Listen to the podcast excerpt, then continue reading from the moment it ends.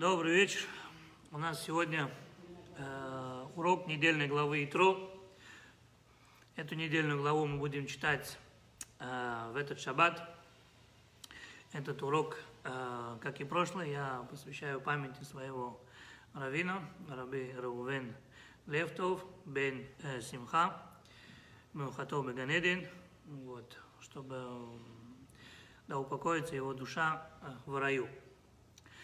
В этой недельной главе первый раз в истории Всевышний открывается всему народу.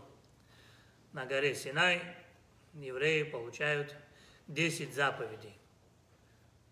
10 заповедей, если мы возьмем э, Тору, то в Торе у нас сколько?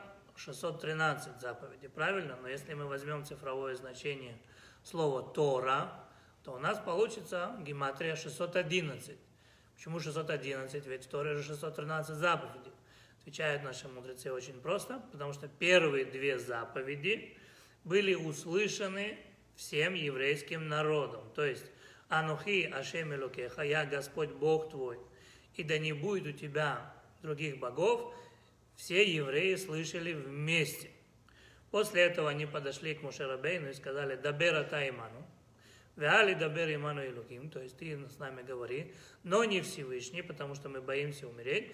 И уже остальные заповеди Моше Рабейну получил на горе Синай. Сегодня, в этой недельной главе, еврейский народ получает первые 10 заповедей, которые потом лягут в скрижали завета. И вот какие 10 заповедей мы получили на горе Синай, я их быстро прочитаю. Первая заповедь «Я Господь Всесильный твой, который вывел тебя из страны египетской, из дома рабства». Вторая заповедь «Да не будет у тебя иных богов, кроме меня». Не делай себе изваяния и всякого изображения того, что на, что на небе наверху, и того, что на земле внизу, и того, что в воде ниже земли. Не поклоняйся им и не служи им, ибо я, Бог всесильный твой, Бог-ревнитель, карающий за вину отцов, детей до, четвер... до третьего и до четвертого поколения – тех, кто ненавидит меня, и творящий милость на тысячи поколений, любящий меня и соблюдающий заповеди мои. Не произноси имени Бога Всесильного твоего попросту, ибо не простит Бог того, кто произносит имя Его попросту. Помни день субботний, чтобы осветить его. Шесть дней работы и делай всю работу свою. А день седьмой, суббота, Богу Всесильному твоему не совершая никакой работы, ни ты, ни сын твой, ни дочь твоя, ни раб твой, ни рабыня твоя, ни скот твой, ни пришелец твой, который во вратах твоих. Ибо шесть дней творил Бог небо и землю, море и все, что в них, и почил в день седьмой, поэтому благословил Бог день субботний и осветил его. Чти отца своего и мать свою, дабы продлились дни твои на земле, которые Бог всесильный дает тебе. Эти пять заповедей, они легли в основу первой скрижали завета. То есть на первой скрижали завета именно вот эти вот пять заповедей. Теперь вторые скрижали завета. Вторые скрижали завета, остальные пять заповедей не убивай, не прелюбодействуй, не кради, не отзывайся о ближнем своем ложным свидетельством, не желай дома ближнего своего, не желай жены ближнего своего, ни раба его, ни рабыни его, ни быка его, ни осла его и ничего, что у ближнего твоего. Это остальные пять заповедей, которые легли во вторые скрижали завета. То есть скрижали завета – это два камня. На первом камне первые заповеди, пять, на втором камне было написано еще пять заповедей. Какой вопрос? Самый первый, который возникает. Я уже сказал только что. Я Господь Бог твой, не будьте иных богов. Это первые две заповеди. Но какой я специально прочитал все заповеди. Специально. Какой вопрос сразу возникает? Хорошо, позитив, негатив мы поняли. Дальше. Какой возникает вопрос? Специально заповеди вам вслух прочитал. И специально сказал, вот это первый камень, вот это второй камень. Вопрос, я сказал, не сопоставление. Сразу понятно, что вы ничего не слышали. Сразу понятно, что вы ничего не слышали. Я специально для вас сейчас читал текст. Специально. Если внимательно обратить внимание, первые скрижали, то есть на первой скрижали, на первом камне. Текст длинный. Текст длинный. Первые пять заповедей имеют длинный текст. Очень много слов. А, я тоже могу сказать, а. Очень много слов. А второй скрижали, э, вторые скрижали, на втором камне, да, все коротко. Вот, даже я могу просто повторить, да, все коротко. Не убивай, точка, да. Не прелюбодействуй, точка. Не клади, не кради, точка. Не отзывайся о своем ближнем ложным свидетельством, точка. Вопрос, почему в первом камне длинные заповеди с объяснениями, и Бог туда очень много слов вкладывает, а во втором камне все коротко. Первый положительный, второй отрицательный. Первый делает, но второй не делает. А почему все скрижали, которые рисуются где-то или вон у нас там висят, там всего несколько слов всегда? Ну, потому что все туда не, все туда не зайдет. Поэтому самое главное пишут только первое слово, первые два слова, чтобы было понятно, о чем идет речь. Нет, Муше досконально все это объяснял. Итак, для того, чтобы э, понять, э, что тут происходит и почему в первые заповеди, в первые, в первые скрижали, то есть первый камень Всевышний э, в первые пять заповедей объясняет очень глубоко и тратит на это очень много слов, а вот на второй камень, э, на вторые пять заповедей очень мало слов. Понятно, что два камня, они друг от друга отличаются. Первые скрижали олицетворяют веру в Творца, творение добра. То есть первый камень так и говорит, твори добро. Запомнили, да? Твори добро. Второй камень олицетворяет отдаление от зла. Не прелюбодействуй, не убивай, не возжелай. Правильно? Отдаление от зла. То есть, как бы призыв человеку отдались от зла. Понятно? Что они оба олицетворяют. Теперь, если творить добро, то мы видим, что Бог дает очень много слов и посвящает очень много слов этому с объяснениями. А чтобы отдалиться от зла, очень короткий текст. Почему? Потому что Всевышний хочет нас научить чему-то очень большому в жизни. Да? Очень большому в жизни. Всевышний говорит так. Чем меньше человек говорит о зле, тем меньше оно имеет право на существование. Вот почему сейчас говорят, поменьше говорите слово корона, быстрее исчезнет. Люди уже не, не произносят болезнь, вот, вот, от которой люди умирают, да, вот онкологические болезни. Чем меньше вы это произносите, тем быстрее они исчезают. Чем меньше человек говорит о зле, тем меньше зло имеет право на существование.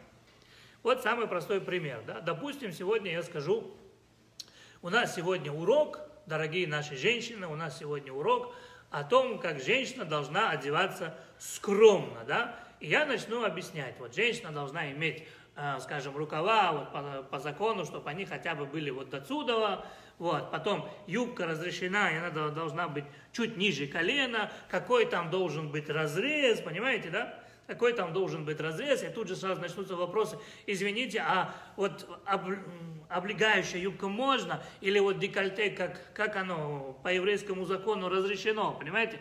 И э, что получится? Что получится от того, что если я буду это все э, объяснять, то получится так, что народ так увлекется, что это уже не будет лекция о скромности, а совершенно наоборот. Люди будут взбудоражены, моим рассказом, да, потому что я, я же описываю женское тело, описываю, где можно, докуда можно, как можно, понимаете, люди уже представляют. А когда дойдем, скажем, до декольте, мужчины скажут, так, Раби, с этого момента поподробнее, пожалуйста, да? С этого момента поподробнее, пожалуйста. Поэтому понятно, что весь этот, э, весь такой урок не будет иметь смысла. Лучше говорить на уроке, да, о внутренних ценностях женщин. Если я буду говорить об ее внутренних ценностях, внутреннем мире женщины, тогда она сама поймет, что ей, что ей одеть, чтобы не привлекать взгляд людей, которые не интересуют ее вообще.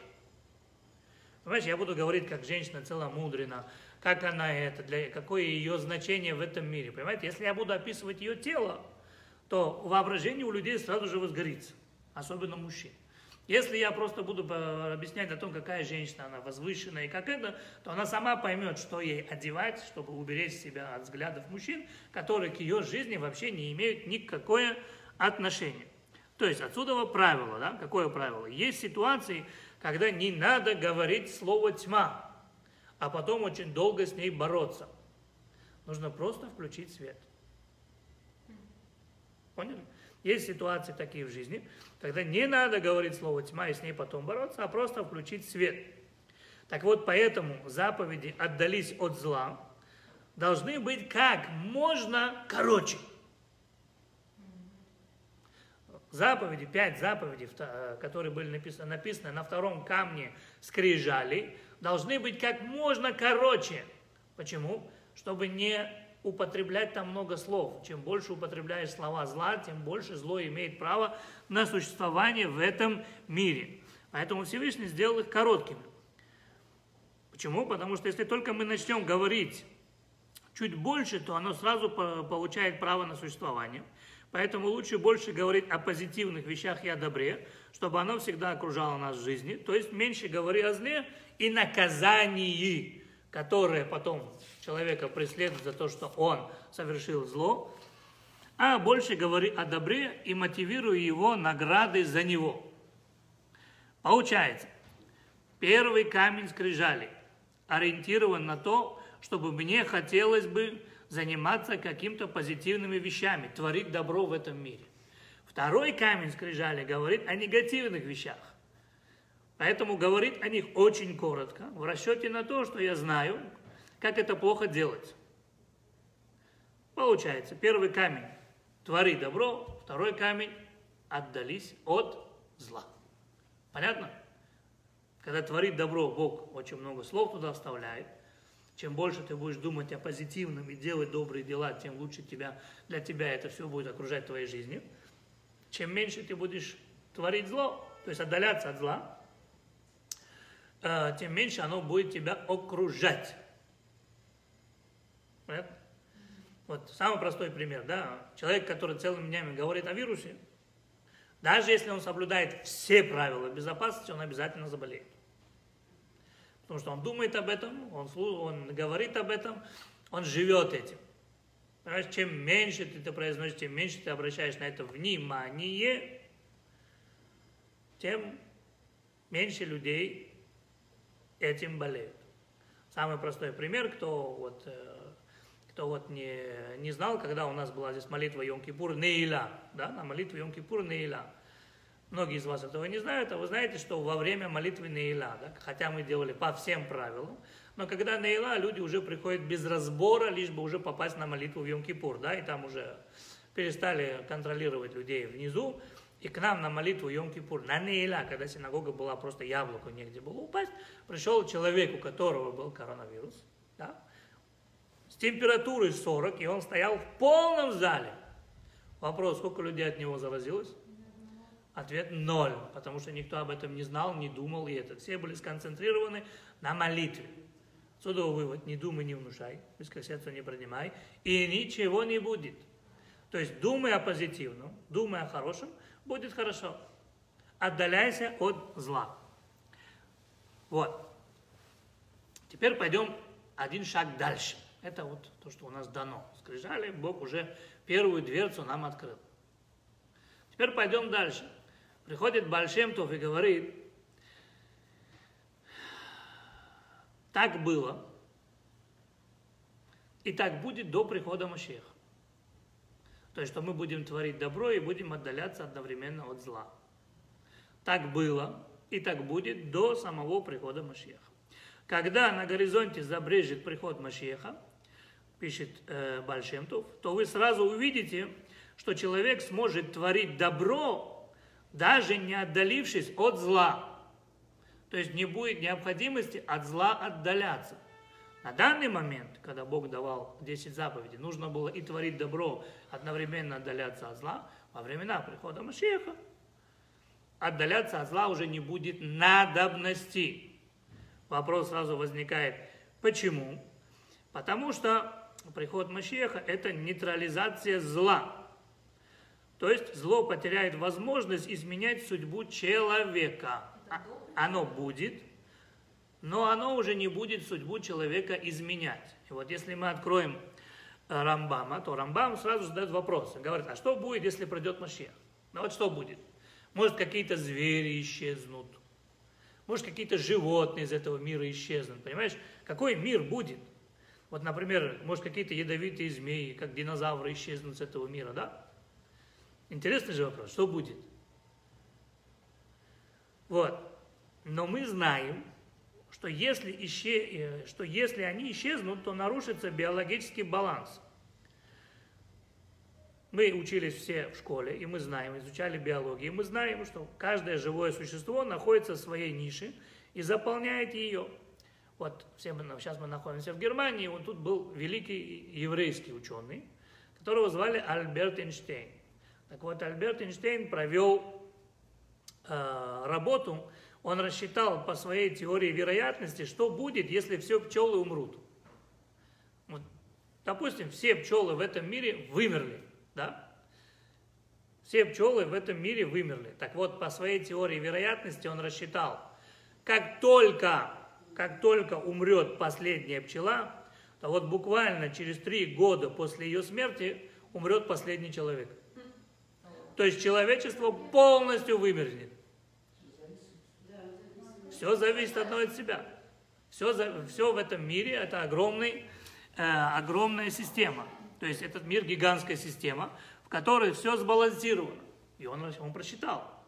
Умрет последняя пчела, через три года умрет все человечество. То есть человечеству придет конец. В этом мире ничего лишнего не бывает. Этот мир сбалансирован. Этот мир сбалансирован.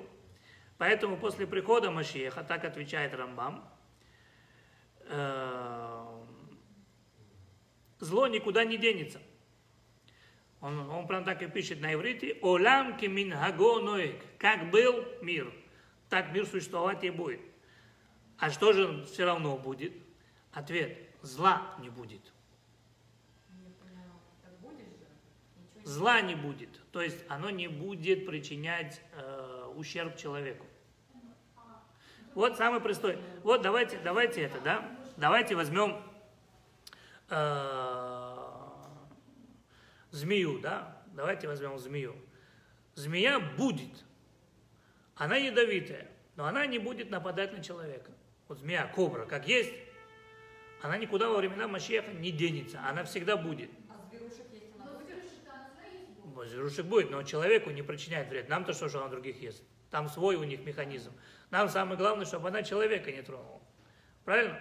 То есть получается, что не зря написано в пророчестве «Вегар зеевим кевис», то есть и будет жить овечка вместе... Нет. Нет. И, и будет жить и овечка вместе с волком. Кстати, в Минске. В Минске есть зоопарк, который называется какой? Библейский зоопарк. И вот когда главный раввин Израиля, раби Исраиль Мейр Лау, был там, при открытии этого зоопарка ему показали клетку, где в одной клетке и волк, и овечка. И он говорит, я не понял юмора, а, а как овечка не... То есть как волк не ест овечку? На что ему Лукашенко ответил, а мы ее каждый день новую ставим. То есть это библейский зоопарк, и там действительно овечка вместе с волком в одной клетке. Только он ее каждый день дерет, и туда оставляют новую, да? Ну, в принципе, работает. Подожди до вопроса. Вот, теперь, а кто у нас является олицетворением символа зла? Вот кто принес зло в этот мир? Нахаш, змей, правильно, змея. Получается, змея у нас символ чего? Зла. Редко найдешь человека, который змей любит. Есть, конечно, не надо так говорить, есть, конечно, интересные люди, которые интересуются змеями, но в основном змеи вызывают у человека страх и особенно что? Отвращение. Фу, какая гадость. Они красивые. Правильно? Ну, не знаю, не знаю.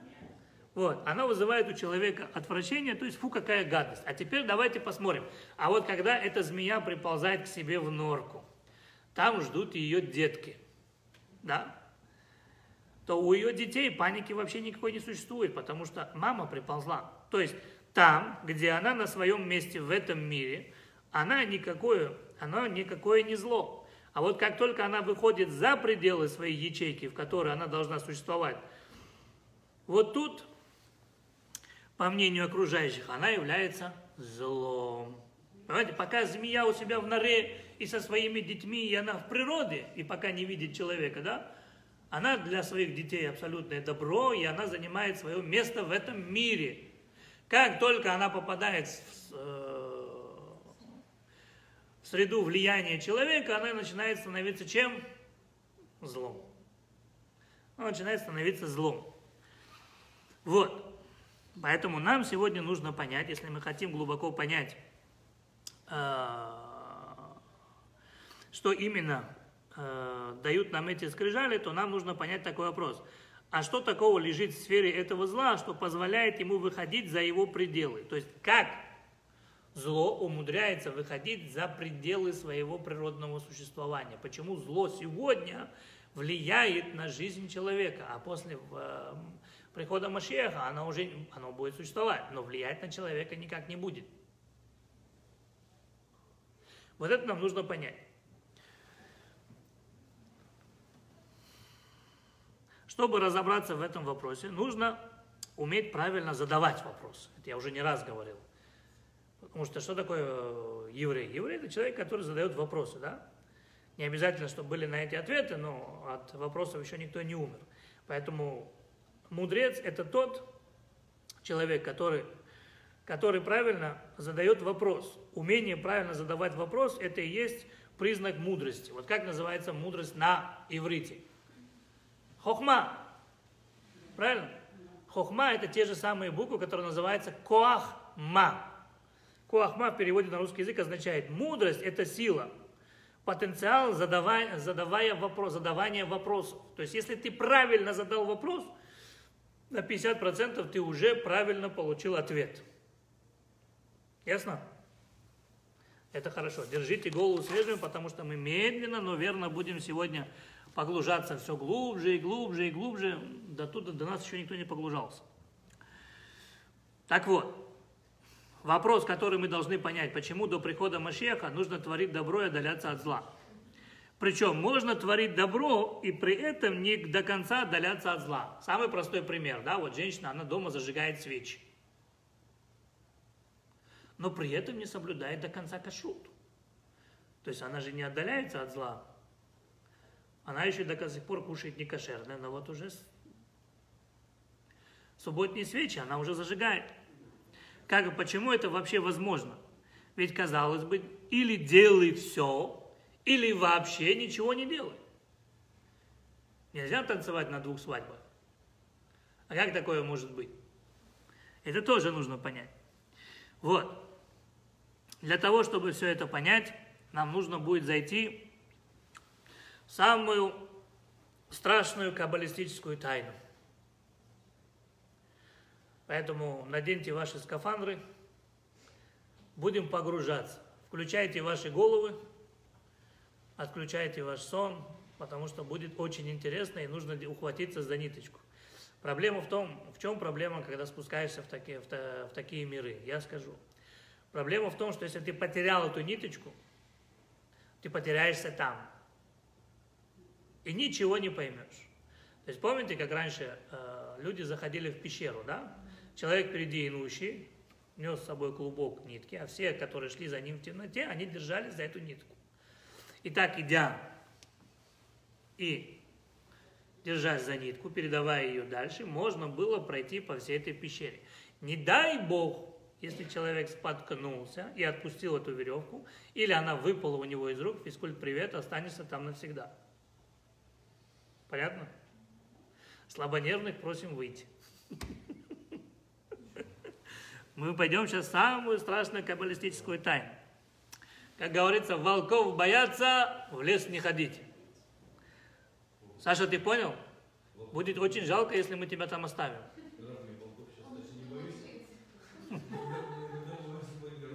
А, да? Ну хорошо.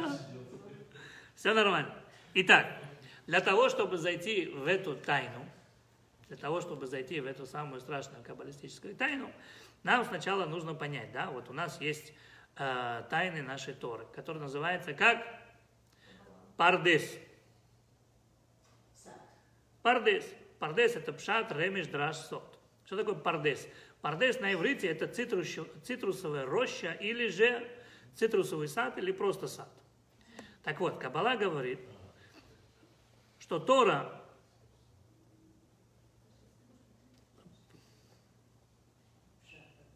что Тора преподносит нам четыре смысловых уровня ее понимания. То есть мы получили Тору на горе Синай, и вместе с ней мы получили четыре смысловых уровня, как правильно Тору понимать. Первый смысловой уровень называется пшат. Что такое пшат?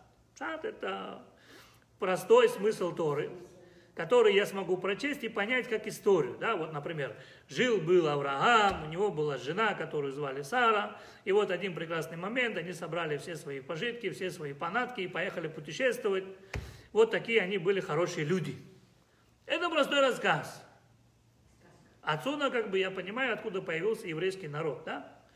Вот, то есть буквальное понимание текста. Это называется пшат. Как написано, так я и понял. Теперь, если я могу из этого рассказа сделать определенные выводы, так, чему-то полезному научиться, то этот уровень нужно называется ремез, намек. Это уже намек, который меня или нас всех чему-то учит. Третий уровень – это уже драж. Что такое драж? Драж – это комментарии и законы, глубочайшая жизненная мудрость, жизненные принципы, устройство мира зашифрованы в этом тексте. Чтобы все это понять, нужна глубочайшая исследовательская работа. Кстати, слово «мидраж» происходит именно отсюда. Драж, мидраж. И последнее, четвертое, это сод, тайна, то есть каббалистический секрет, где даже, где уже существует не физика, а метафизика. Это уже не просто Авраам и не просто Сара, а это уже все на уровне энергии, в которых есть мужское и женское начало. Как они между собой соединяются. И соединившись, они поражают третью энергию, энергию Ицхака. Понимаете, это очень глубокие вещи. То есть тут история Авраама и Сары становится космического масштаба. Тут уже не просто жизнь двух людей – Теперь все это, все это называется пардес. Отсюда, что пардес переводится райский сад. То есть это сад. Что такое райский сад? Что такое райский сад? Пардес, райский сад, что такое? Это сад познания Творца. Что такое? Адам решен был в раю, да? Он был в раю, в саду познания Творца. Он был в саду познания Творца. Нельзя же мы говорим пардес, как на немецком будет, на английском парадиз. А парадиз это рай. Парадиз это рай. Поэтому, когда Бог выгнал человека из рая, это означает, он лишил его возможности одним махом понимать все.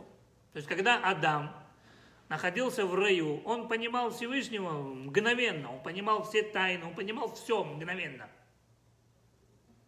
Как только человек, Бог выгнал человека из рая, да, то теперь человек не имеет возможности узнать все мгновенно. Теперь, чтобы все понять, нужно идти от ступеньки к ступенькам, начиная пшат, потом ремес, потом драж, а потом уже сот. Только так ты сможешь вернуться обратно в этот райский сад. Потому что сразу уже все понять уже не дано. Получается, что такое пардес, да? Что такое пардес? Пардес – это рай с алгоритмом, как в него снова вернуться. То есть шаг за шагом. Если человек сможет понять все эти четыре уровня изучения текста, он снова попадет, как первый человек, в рай. То есть рай – это что? Сад познания Творца. То есть через рай, понятие рай, мы сможем понять самого Творца. И его замысел, и его творение. Теперь, если мы откроем, чтобы маленький пример привести, да, вот как это работает. Давайте приведем маленький пример, как Пардес работает. Что надо понять. В Талмуде, в трактате Хагига написана такая, есть такая странная история, да? Она, она, такая, она совсем непонятная, и поэтому Талмуд ее комментирует. Но сам Талмуд понимает, что она непонятная, и приводит к нему еще такие вот объяснения. Так мало того, что Талмуд приводит к этому объяснению, от этого объяснения становится еще хуже непонятно. То есть Талмуд приводит историю, она кажется странной, Талмуд понимает, что ее тяжело понять, Талмуд сам приводит к этому комментарии и объяснения, от которых еще вообще ничего не понятно. Что это за история такая? Что это за история такая? Если мы потом возьмем комментаторов и пойдем ступенька по ступеньке, то мы все поставим на свои места. Написано так. Четверо вошли в Пардес. Правильно? В эти тайны Торы четверо зашли. И только один вышел оттуда с миром. Бен Азай вошел в Пардес и умер. Бен Зома вошел в Пардес и помутился рассудком. Само с ума сошел. Илиша бен Абуя вошел в Пардес и вышел вероотступником. И только Раби Акива вошел в Пардес, бешалом, что такое бешалом? В мире или с миром, и вышел с миром, или точнее в мире. Теперь, буквально понимает, понимается так, они вошли в тайны Торы, прошли все четыре уровня, поняли Бога так, как понимал его Адам в райском саду. Что такое войти в Пардес? Написано, четверо вошли в Пардес. Что означает? Четверо дошли через Пшат, Ремес, Драж, Сот, используя эти принципы и понимая Тору во всех ее отношениях, с четырех сторон, да, они смогли снова войти в этот райский сад. И смогли понимать Всевышнего так, как понимал его Адам. Все четверо смогли. Все четверо, да. Только из этого понимания один умер, другой сошел с ума, третий отрекся, и только четвертый зашел с миром и вышел с миром. То есть они не в какую-то комнату заходили, это не было помещение? Это не комната. Это- Они, они зашли в святая святых, они зашли в самые глубокие тайны Торы, они попали, аллегории говорят, попали в рай. Что такое попали в рай? Они смогли понять Творца так, как понял его сам Адам, как понимал его сам Адам. Вот.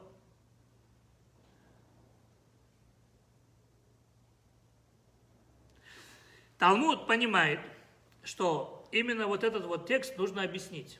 Ну как такое может быть, что четверо поняли Всевышнего так, как понял его Адам, как понимал его Адам, да? И один умер, один сошел с ума, другой отрекся, и только третий остался в живых. Э, Это можно сказать так. Нам не надо сказать, нам надо залезть. Мы сейчас глубоко. Поверхностные комментарии нам уже не надо, нам надо глубоко. Да, если нырнул, дыряй дальше, пока воздух хватает, потом вплывать будет. Вот. И сам Талмуд приводит такое объяснение, которым мало не покажется. Вообще мало не покажется, да? Какое объяснение все этому тексту приводит Талмуд? Ну почему эти трое так, а Раби Акива остался в живых? Талмуд приводит такое объяснение. Он говорит так. Раби Лезер бен Азария со своими учениками как-то поднялся на храмовую гору. Поднялся на храмовую гору. На храмовой горе он встретил того самого Бензому, который, что с ним было? Помутился в рассудке, сошел с ума. Правильно? Бензому. Бензому он э, с ума сошел, когда вошел в Пардес. Одного из четверых. Он, как, как он его увидел? Он увидел Бензому, который шел по храмовой горе, низко опустив голову, откликнул его раби Лезер бен и сказал, «Шалом, раби!» А тот ничего ему не ответил. Спросил его раби Лезер бен Азария, чем же раби занят, что не отвечает мне шалом на шалом? Чем же ты таким занят, что ты мне шалом на шалом не отвечаешь, да?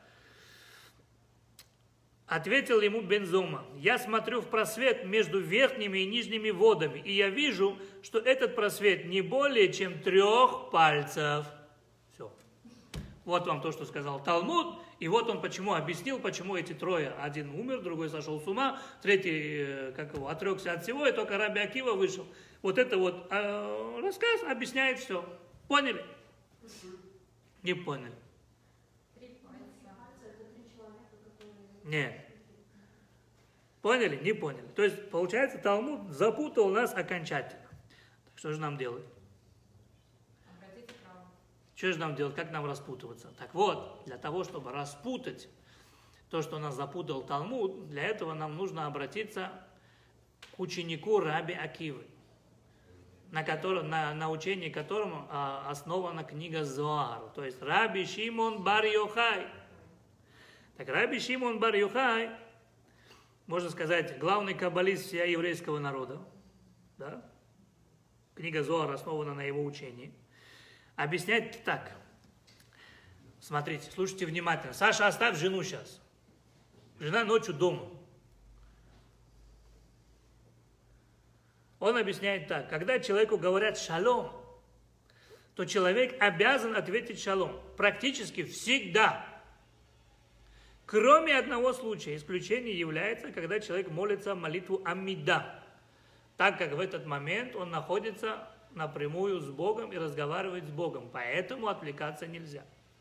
Но даже если ты читаешь молитву Шма Исраэль, а в молитве Шма Исраэль останавливаться нельзя, то есть представьте, да, человек, почему останавливаться нельзя? Потому что молитва Шма Исраэль, текст взят откуда? Из Торы. А в Торе есть заповедь «не убавляй, не добавляй в нее». Правильно? Правильно. Поэтому, если, например, я читаю Шма Исраэль, и я в середине текста, и заходит Саша и говорит «привет», я ему привет не отвечаю. Почему? Потому что слова привет в Торе нету. Как я могу, какое имею право взять слово привет и вставить его в текст? То есть я, я читаю, да, «Веахавта это шеме лукеха», Саша говорит привет, я говорю привет, и потом «Холь вавха, холь навшиха, холь меудеха». Да? Это, не, это не бывает. Но если приходит тот же самый Саша и говорит «Шалом», а я читаю текст, я отвечаю ему «Шалом», даже во время чтения «Шма Исраэль». Почему? Потому что шалом является одном из, одной из имен имени Всевышнего, и поэтому мы отвечаем шалом на шалом. Даже когда ты читаешь Майсер, амида ты разговор с Богом. Там конкретно нельзя. Потому что ты должен быть сосредоточен на разговоре с Богом. А вот на Шма Исраиль, если кто-то тебе сказал шалом, не привет, не здрасте, а шалом на иврите, то ты имеешь право и должен, и должен остановиться и сказать шалом и должен остановиться и сказать шалом. Получается, Раби Элиезер бен Азария спросил бен Зому, говорит, чем же Раби таким занимается? Да? Что не отвечает на мой шалом. Если ты сейчас читал молитву Шма Исраэль, если ты сейчас читал молитву Шма Исраэль, да, то во время Шма Исраэль можно отвечать шалом. А если ты сейчас читал молитву Амида, то Амида читается стоя, а ты шел по дороге. Получается, у тебя нету никаких поводов не ответить мне шалом. Нету. Так почему же ты мне не ответил? Бензома ему сказал. Бензома отвечает, между водой и водой я смотрю, и там уже три пальца. Три пальца. Вопрос, куда он смотрит? И почему от, от того, что он туда смотрит, помутился его рассудок? Куда он смотрит? Какая вода? Он сказал, между водой и водой я смотрю, и там уже три пальца. И там уже три пальца. И почему именно от этого он сошел с ума? Отвечает Раби Шимон бар Йохай и говорит так, слушайте внимательно. Сейчас хватайте ваши головы, включайте ваши мозги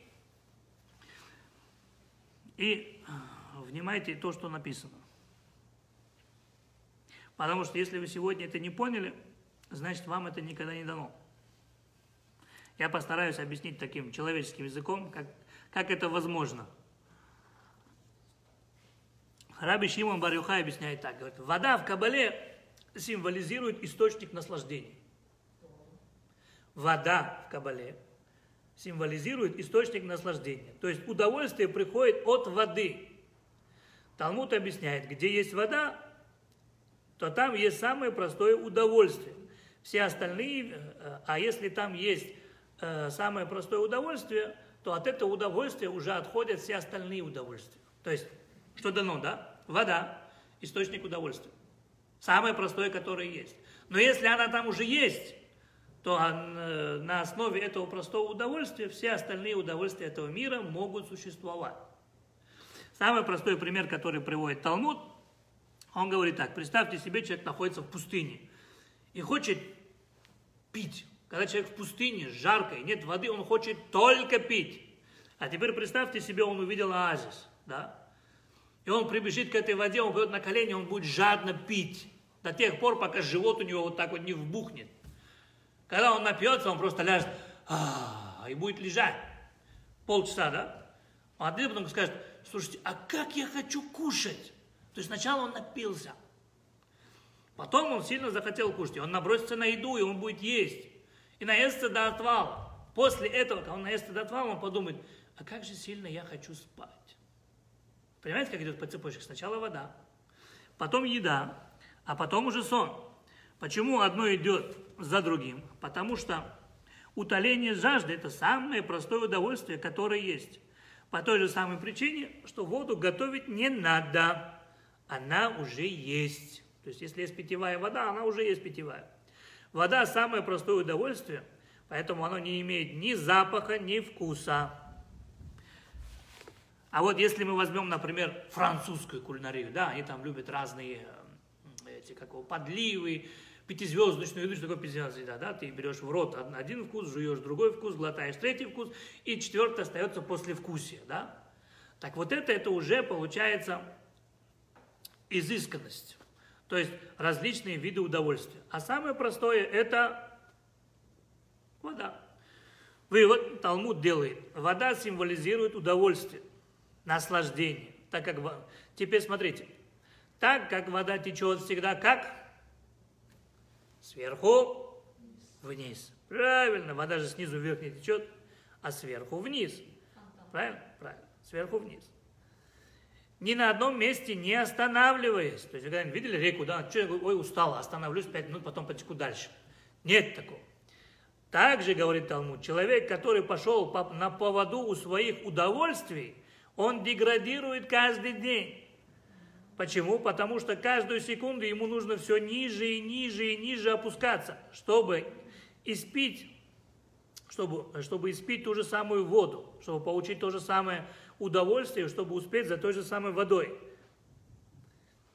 Вот всегда так бывает, да? Казалось бы, все началось с безобидной кружки пива, а закончилось сам не знаю где.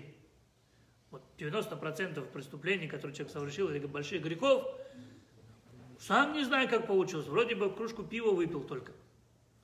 Да, вот только начал, оно пошло, и пошло, и пошло, и пошло, и пошло, и уже сам не знаешь, где ты находишься. Вот. Понятно, что такое вода? Вода – олицетворение простого удовольствия. Поняли? Поняли. Пойдем шаг дальше. Если мы откроем книгу Берешит, когда Бог сотворил мир – Вторая строчка, что там написано? Веруа хашем мирахефет альпне амайм. То есть вода в мире была одна. Берешит барай луким это шамаим это арец. И создал Бог небо и землю. Веруа хелуким мирахефет альпне хамаим. И Дух Всесильного витал над водой. Вода была одна одна вода. Дальше, то есть, что, что означает, вода была одна? Вода была одна означает, что она была божественна. То есть удовольствие в мире Бога было запрограммировано и создано, и его можно было получить в этом мире только контактируя с божественной энергией. Точка. Только контактируя с Божественным или контактируя с Богом, можно было получить удовольствие в этом мире. На тот момент, когда была одна вода, нельзя было украсть и получить этого наслаждения. Почему? Почему? Потому что это антибожественно. А все, что было антибожественно, за это можно было получить только страдания. Вывод какой получается? Хочешь кайф? Тебе к Богу. Вода была одна. Вода была одна. На второй день творения написано, и разделил Бог воду от воды. Вначале была одна вода. И было запрограммировано так, что божественное удовольствие в этом мире будет только одно. И оно произойдет только, если ты будешь на связи с Богом. Контактируя с Богом, будешь получать в этом мире удовольствие. Точка. А вот на второй день творения Бог разделил воду на верхнюю и нижние воды. Что это означает? Верхние и нижние воды. То есть во второй день творения появилась иллюзия альтернативного удовольствия. Понятно? Сначала было одно удовольствие, божественное. На второй день, когда Бог разделил воду и воду, появилось альтернативное удовольствие. То есть иллюзия альтернативного удовольствия. Получается, верхние воды – это божественное удовольствие, а нижние воды – это альтернативное удовольствие. Пример, да? Можно дать деньги бедняку, и тем самым получить удовольствие, я сделал божественное дело, я сделал доброе дело, я помог бедному человеку, он меня благословляет, я счастлив. Понимаешь? А можно те же самые деньги дать блуднице и тоже получить удовольствие. Но уже свое личное. На самом деле это только иллюзия удовольствия. То есть если я даю деньги бедным, я получаю божественное удовольствие, это верхние воды. А если я даю деньги блуднице, да, ну или взятку, я получаю личное удовольствие. Я думаю, что это удовольствие. На самом деле это иллюзия удовольствия. Его не существует на самом деле. И поэтому что мы хотим? Вот возьмите, смотрите, да? Когда мы делаем божественное какое-нибудь дело, мы ловим кайф, и у нас этот кайф остается целый, на целый день. Да? А вот когда ты получил удовольствие физическое такое вот, иллюзия удовольствия, да, оно быстро заканчивается. Потому что, ну, ну, если ты будешь есть удовольствие получать, получать вот отсюда вот. Так, все, стоп. Хорошо, скажешь женщина, сколько ты можешь получить удовольствие? Тоже есть ограниченное количество, понимаешь? На все это есть ограничение. Мы думаем, что это удовольствие, но через некоторое время нам этого уже опять не хватает. То есть оно альтернативное, и оно является иллюзией. На самом деле его нету. Нам оно кажется удовольствием. На самом деле это просто иллюзия, обман. Вот. Теперь, можно, конечно, вот другой пример, да, можно сказать человеку комплимент. И от этого и человеку будет хорошо, и ты видишь, как он сразу же взбодрился, и сразу же начал хорошо изучать Тору, и сразу же стал хорошим человеком, да. Или и от этого можно получить удовольствие. Это божественное удовольствие. Или можно сказать какую-то радость, и от этого тоже получить удовольствие. Вот так и надо. Мы же любим радости, говорить, и потом кайфовать. Особенно да, вот то же самое. Так вот, первое удовольствие, комплименты – это божественно. Второе удовольствие – это альтернативные иллюзии. Теперь, нижние воды в этом мире существуют сами по себе и нормально циркулируют. То есть, есть круговорот воды в природе, и он никак не касается с верхними водами. То есть, что такое верхние воды? Это не воды, которые в облаках, а воды, имеется в виду верхние воды, это воды, которые находятся в космосе. Кто не знает, в космосе есть огромные запасы ледников. Да? В космосе есть огромные запасы ледников. На... Да, есть. Есть даже кометы из ледников, если вы не знаете. Из ледников. Теперь, жизнь человека к сожалению, и зачастую в жизни человека человеку приходится выбирать между верхними и нижними водами. Иногда мы делаем добро, и от этого получаем удовольствие. А иногда мы делаем зло и, и получаем иллюзию удовольствия. И нам все время приходится выбирать между божественным и земным, между верхними водами и нижними водами.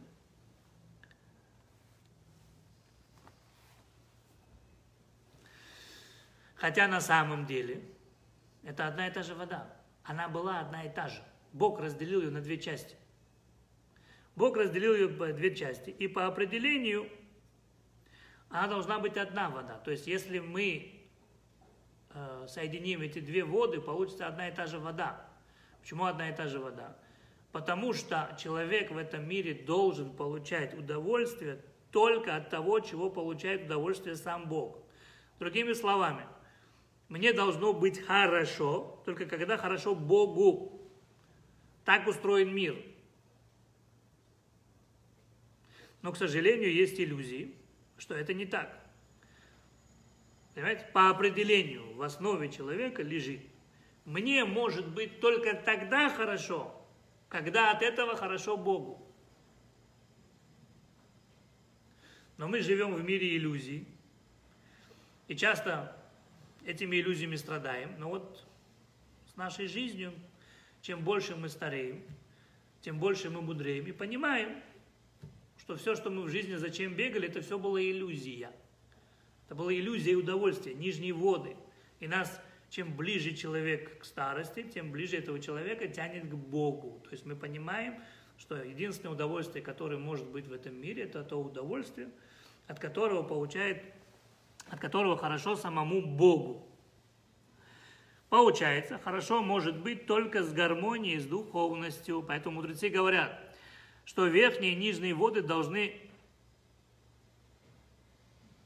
чтобы соединить верхние и нижние воды, между ними не должно быть границы. Они должны быть единым целым. А как Бог разделил нижние и верхние воды, вы знаете, что Он сказал? Что Он поставил между верхними водами и нижними водами? Книгу Барыши читали же? Что Бог создал? Ракия. Правильно? Что такое ракия? Что такое ракия? Ракия – это пустота. Пустота, пустое пространство. То есть, что отделяет верхнее от нижнего? Так это пустота. Получается, вывод какой? Эта иллюзия существует только тогда, когда есть пустота. Нижние воды существуют, иллюзия, удовольствие существует тогда, когда есть пустота. Вы поняли, что это означает? Как только у человека появилось пустое время, дело было вечером, делать было нечего. Тут же появляется иллюзия наслаждения, и человек пускается во все тяжкие. Правильно. Сразу же у человека появляется возможность альтернативного счастья. Легкой добычи альтернативного счастья. Вывод какой? Пока человек занят, он никогда не совершает глупостей. Пустота – это то, что поражает глупость. Человек глупеет, когда он ничего не делает, когда он ничем не занят. Это баран может целыми днями лежать, да, и то только на правом боку. Поэтому, когда делаете плов или жарите шашлыки, нужно всегда брать левую часть барана. Почему? Потому что мясо самое мягкое. Баран никогда не спит на левой стороне, он спит на правой. Поэтому мясо у него мягче. Так надо брать, на, который не спит. Чем больше мышца работает, тем тверже она. Чем меньше мышца работает, тем вкуснее мясо. А почему он спит на правом боку? Спро- спроси у, у Всевышнего, почему лошадь спит стоя, а баран только на правом, на правом боку. Да? Все, у кого дома были бараны, знают об этом. Итак,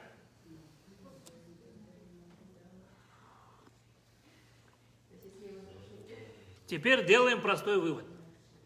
Где существует наш мир? Мир, в котором мы существуем, где он существует? Наш мир существует в пространстве. То есть у нас мир существует. Ракия – это и есть пустое пространство, которое между верхними и нижней водой. Это и есть то пространство, в котором развивается наша с вами цивилизация. То есть мы живем в постоянной борьбе со своими глупостями, постоянно пытаясь их преодолеть. Только со временем мы понимаем, что это одно единое целое. Иногда человек хочет, ну я так всю жизнь хотел это сделать, ну вот, вот, вот, вот, вот, вот, вот, казалось бы, вот сейчас надо. Ну, Какая я дура. Да, столько денег потратил, уже все, уже неинтересно. Что это иллюзия удовольствия. Потом, а мне надо вот это вот я сделал, мне все будет. Прошло, опять нету. Почему? иллюзия удовольствия. Вот человек, когда у человека деньги расписаны, да, у человека есть определенная сумма, и она все расписано, куда, чего, когда, зачем и почему. Он не делает глупости с этими деньгами. Когда появилась сумма, которая не расписана, и она, казалось бы, пустая, да, ну, за ней ничего. А давай-ка я сделаю вот это, давно себе мечтала сделать. И что? Как только сделали, уже забыли. Вот смотрите, мы мечтаем, например, да, вот некоторые девушки мечтают купить iPhone 13, да? До каких пор? Пока она его купила. На следующий день она уже хочет какой iPhone? 14. Нет, но она уже его хочет. Потому что это иллюзия. Это иллюзия. Это иллюзия. Девушка выходит замуж за парня, первые полгода розовые очки, через полгода просыпается, блин, надо было за Арончика замуж выходить, да? Что это за чудо-юдо со мной тут спит? А она открывает глаза, он там храпит во все, думает, блин. За мной так э, Мойша хорошо ухаживал. Что я его выбрала вообще? Ну, да, иллюзия прошла, все, физкульт привет. Начинается реальность. Вот.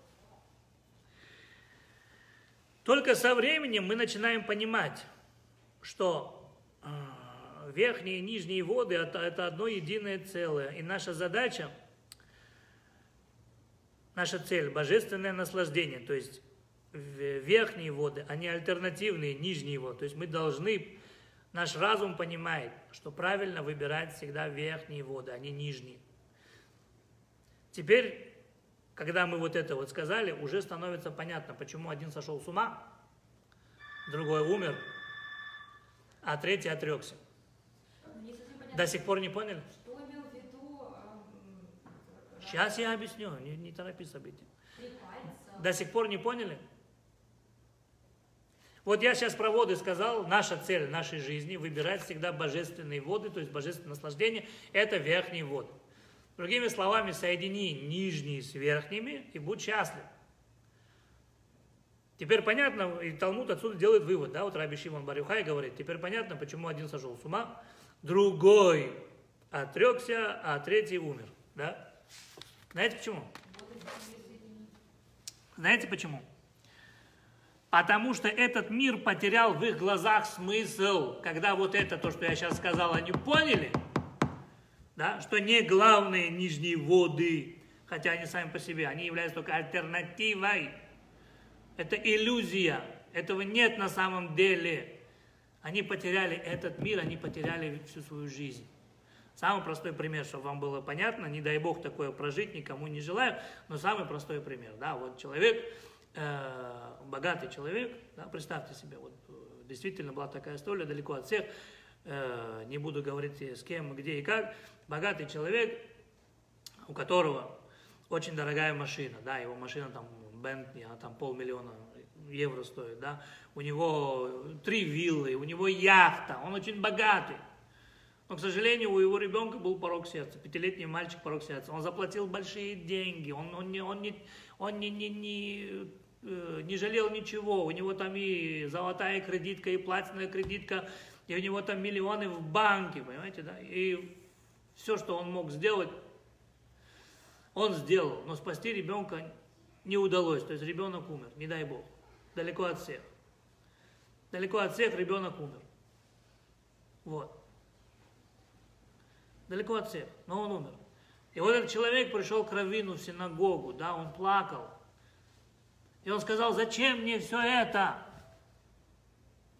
Я работал день и ночь, потому что все это в моих глазах имело смысл, что я наживу состояние, что я наживу дом, что я наживу славу, что я наживу деньги, и все это я отдам своему ребенку.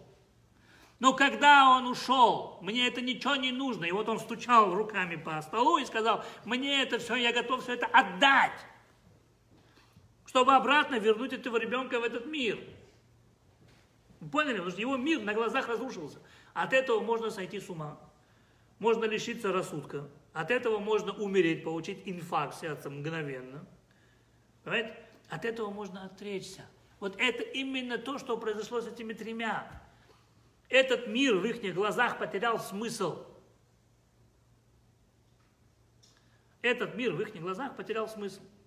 Поэтому с этими тремя так и произошло. Для них рухнула система ценностей. А вот Раби Акива выдержал. Почему Раби Акива выдержал? Причина, так и написано в Талмуде, он вошел бешалом. Что такое вошел бешалом? Раби Акива вошел с миром. С каким миром он вошел? Раби Акива был мир между верхними водами и нижними водами. Он мог это балансировать, он понимал, что божественное, а что альтернативное, и что иллюзия. И в себе у него была гармония, у него в душе был мир между верхними и нижними водами. Он мог это себе балансировать. Поэтому, поэтому он зашел туда с миром, он понял всю божественную систему и оттуда вышел. В его сознании этот мир остался – вот сейчас там у него была, смотрите, я прочитаю, да, у него была гармония между верхними и нижними водами. Он этим жил и это понимал. То есть, что понимал Раби Акива? Раби Акива в своей жизни понимал так, что удовольствие в этом мире можно получать только от того, что получает удовольствие Бог. Вот Богу удобно, когда человек голодает, я ему там даю, даю еду. Богу удобно. Почему вот в прошлой недельной главе заканчивалось то, что мы должны истребить Амалека? Стереть память с его лица земли. Почему? Что он такого натворил? Ну, напал на еврейский народ. И что? Что, на нас мало кто нападал, что ли? Почему обязательно их нужно истребить, а остальных нет?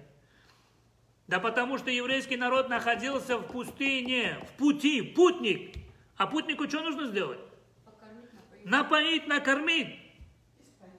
И спать уложить. А они истреблять начали. Еще кого? Слабых. Бог это ненавидит. То есть Раби Акива ненавидел то, что ненавидит Бог, и любил то, что любит Бог. Он делал то, что ему Богу хорошо. Накормить странников, значит, надо накормить. То есть я не сам должен есть свой хлеб, а еще поделиться с кем-то. Я не только сам должен получать удовольствие, но еще и поделиться этим удовольствием. Если от этого Богу хорошо, то и мне этого по-любому будет хорошо.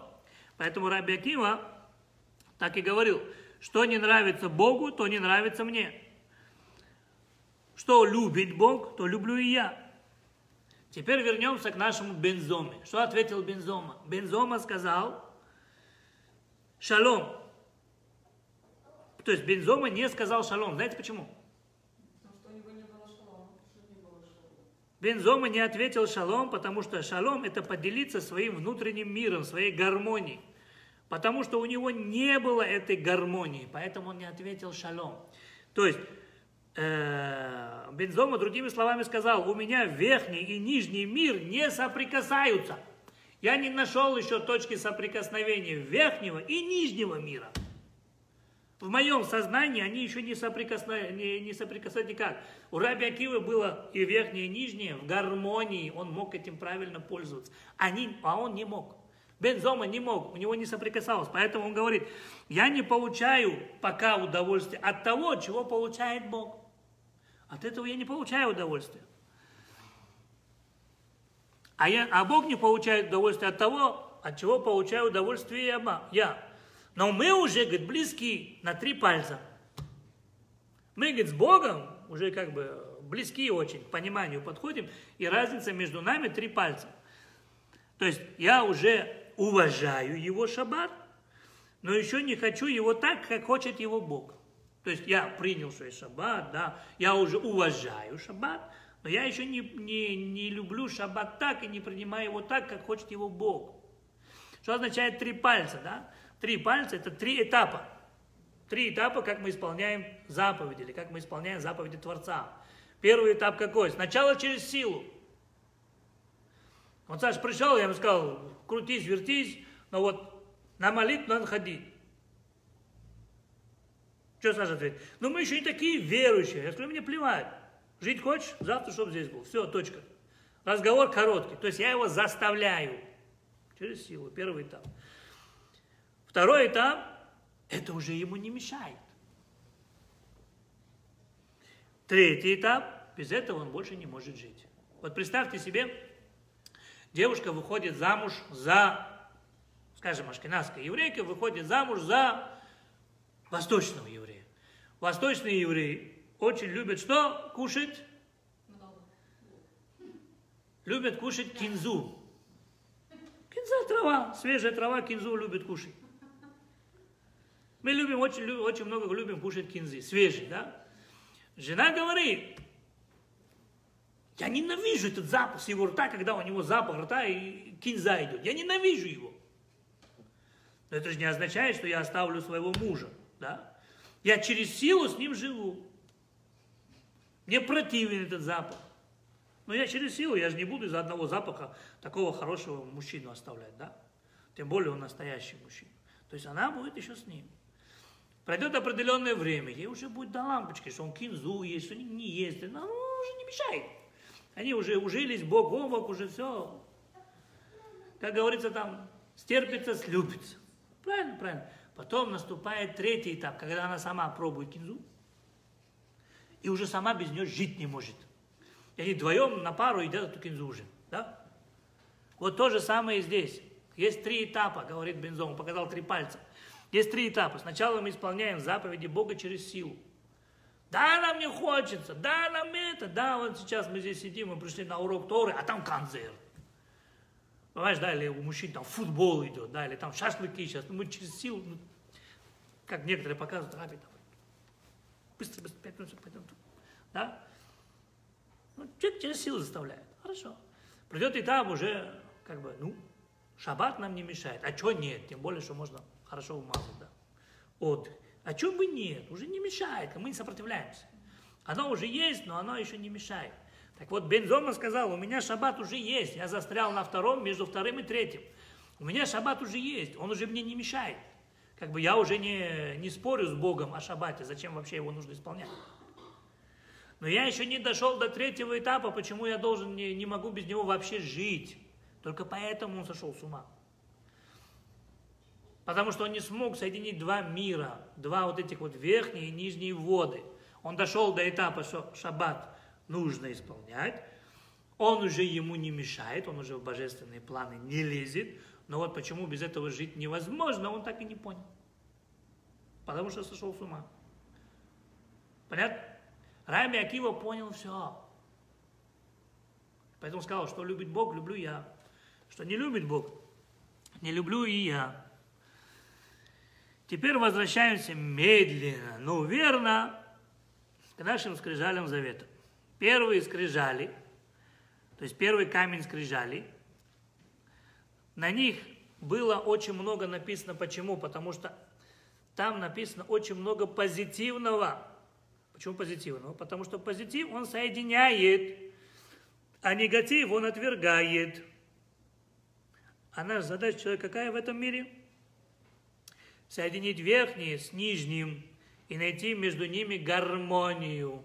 Так вот, заповеди Бога даны именно для того, чтобы соединить верхние и нижние воды, чтобы человек с помощью заповедей обрел гармонию. Обрел гармонию. Получается, на горе Синай произошло соединение Бога и еврейского народа – благодаря принципам, которые заполняют собой этот вакуум. То есть Всевышний что сделал? Разделил верхние воды нижними, и что поставил между ними ракия. Ракия это что? Пустота, пространство. Сейчас на горе Синай Бог дает 10 заповедей. А потом остальные еще, да? Всего вместе 113. Почему? С помощью этих заповедей евреи этот вакуум заполняют. Эти заповеди нам нужны только для того, чтобы мы смогли заполнить это пространство и соединить нижние воды, которые являются альтернативными и иллюзией, которой на самом деле нету. Просто нету. Да? И божественные. Вот, например, да, не зря же царь Соломон сказал, человек, приумножающий богатство, приумножает что? Говорит, почему? Почему?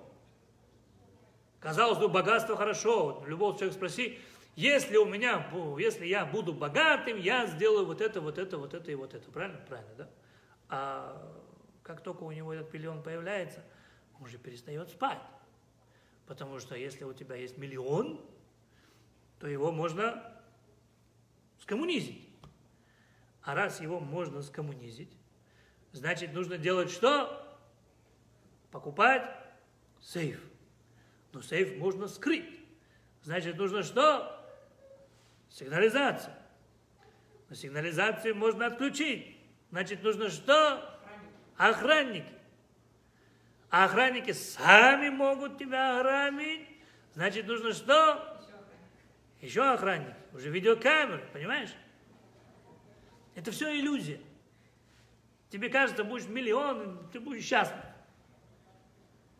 Самый простой пример в жизни, да, вот это от этого, от этого э, Генрих Форд чуть не сошел с ума. Вы не знаете историю Генриха Форда, человек, который придумал мотор, да, и машину Форд? Генрих Форд, он как-то пришел на, на берег моря и видит, лежит там человек и загорает. А рядом там удочка стоит, да, и там рыбка ловится. Он ему говорит, все-таки какой ты бездельник. Вот если бы ты сидел бы и не загорал бы, а вот активно занимался рыболовством, то тогда бы ты смог поймать намного больше рыбы. Вот сколько ты сейчас ловишь? Он говорит, ну, одну рыбу в день. Чтобы мне ее покушать, мне этого хватает. Он говорит, а так бы ты поймал три или четыре. Он говорит, а зачем мне три-четыре? Он говорит, как, одну съешь, три продаж, будут деньги. Он говорит, зачем мне деньги? Ну как, купишь потом себе лодку? Зачем мне нужна лодка? Ну, чтобы ты мог уже в середине моря ловить. Там же рыбы по-любому больше. Он говорит, еще я буду делать больше рыбы. Ну, поймай я 15 рыб, что с этим? Так ты продашь 14, купишь себе сети. Он говорит, и? Так ты уже будешь ловить 100. Он говорит, что я буду с этим делать? Он говорит, как, продашь 99, и уже купишь себе огромный моторный катер. Он говорит, а зачем мне нужен моторный катер? Он говорит, как моторный катер? Ты сможешь по жизни ловить тысячу рыб. Он говорит, и что? Ну, будешь продавать, будут деньги, откроешь рыбный завод. Он говорит, а дальше ты что? Ну, уже сможешь тысячами ловить. Он говорит, а и что? Он говорит, как что? У тебя будет огромная компания. У тебя будут рыболовные суда, ты будешь известен на весь мир, у тебя будут миллионы в банке. Он говорит, и что? И ты сможешь лежать и загорать. Он говорит, а я сейчас чем занимаюсь?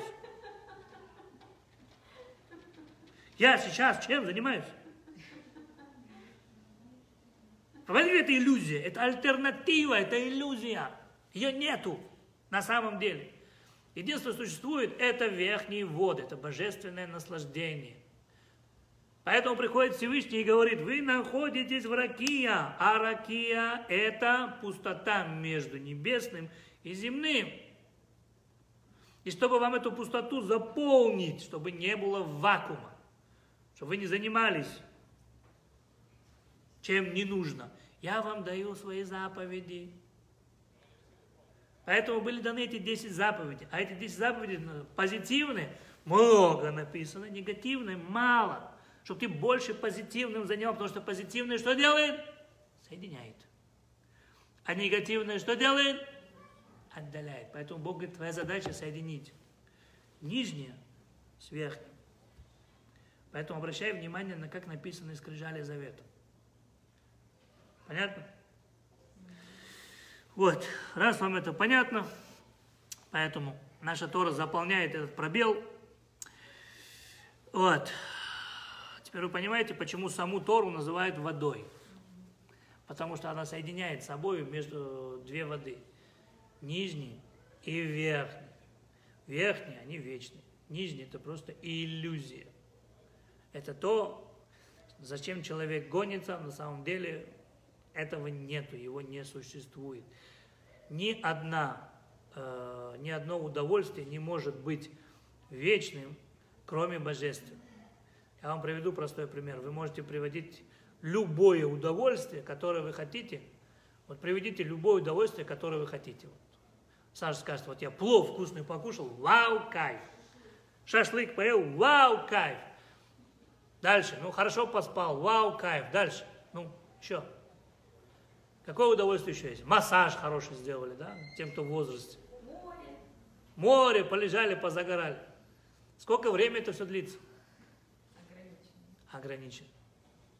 Оно есть, а потом мгновенно исчезает. Вот человек, который приехал из моря, да, приехал, он был в отпуске, он две недели кайфанул, кайф поймал, приехал, да, из моря. Но сколько времени он еще на море? Один день, все. Завтра он уже в работе, послезавтра уже никто не замечает, что он загорел. Да? А вот другое удовольствие, я вам приведу, когда вот я изучал э, Тору в Ешиве, да, вот ты сидишь в Иерусалиме, в старом городе, а там город на городе, город на городе, то есть этот город несколько раз разрушали, несколько раз строили, там подземные города, и вот ты находишься прямо вот на, э, на этой стене, напротив тебя там храмовая гора, да, и ты понял ответ на какой-то вопрос. Ты вот сидишь, там тебя ветром обдувает, вообще кайф такой, закат солнца, да, и ты вот понял какую-то какую важную деталь. Такое счастье. Ты месяц ходишь с кайфом. Почему? Божественное. Божественное удовольствие, оно вечно, оно духовно, оно вечно. Поэтому наша задача создать эту гармонию. Поэтому Тора и дает эту гармонию. Она дает эту гармонию. До прихода Машеха. Когда придет Машех, зло уже не будет причинять человеку зла. Зло не будет человек, причинять человеку зла. То есть, другими словами, иллюзия исчезнет. Иллюзия исчезнет. Что означает иллюзия исчезнет, да? Что означает иллюзия исчезнет? Сейчас приведу пример. Самый простой пример, да? Представьте себе, один человек спас царя. И царь, ну, царь тонул, он прыгнул, спас царя, все, царь говорит, за то, что ты такой хороший, это меня спас, вот тебе ключи от моей казны, сколько ты за целый день оттуда вытащишь, все твое. Да, все твое, все, все, сколько заберешь, все твое. Тот думает, хе, дурака нашел. Ага. Он думает, я сейчас что-то безрабочий, что ли? Я буду сейчас у него в казне сидеть, и там золото, бриллианты, да, буду заполнять мешки, как дурак все это таскать. Оно мне надо. Я лучше целый день посплю, жена дома спать не дает. Ложит мешки, голову туда и храпит там вовсю. Когда он выходил, там какой-то камень ему понравился, он его взял, вышел. На улице репортеры, телевидение, толпа, все его ждут, говорят, что ты взял? Он говорит, это царь какой-то больной, у него голова не работает. Он решил меня запречь, да, думал, что я идиот, буду там ему бесплатно работать. Он говорит, что ты оттуда взял? Он говорит, не, вот камешек. Он говорит, дурак. Какой ты дурак, слушай. У тебя была возможность оттуда вытащить все большие сокровища. Когда ему объяснили, что он там потерял, ему осталось только повеситься. Там у него была иллюзия. Он пришел, глаза открылись, вау, что я натворил? А это так. Нам рекламу покажут, что это иллюзия. Ты видишь красивый стейк, да? И сразу сок текет. И мы его покупаем. Но никто не обещал, что он будет вкусным. Готовишь, вообще ничего не вкусно, ничего нет. Почему? Иллюзия. Альтернатива. Настоящее наслаждение бывает только тогда, когда человек делает дела, угодные Богу. Если Богу хорошо, значит мне хорошо. Что Бог ненавидит, я это ненавижу тоже. Вот если мы эту гармонию сможем соединить, то с Божьей помощью все, как Раби Акива, сможем зайти в самые глубокие тайны Торы и понимать Всевышнего так, как его понимал первый человек. Хорошего вам вечера. Саша молодец, не заснул. Горжусь.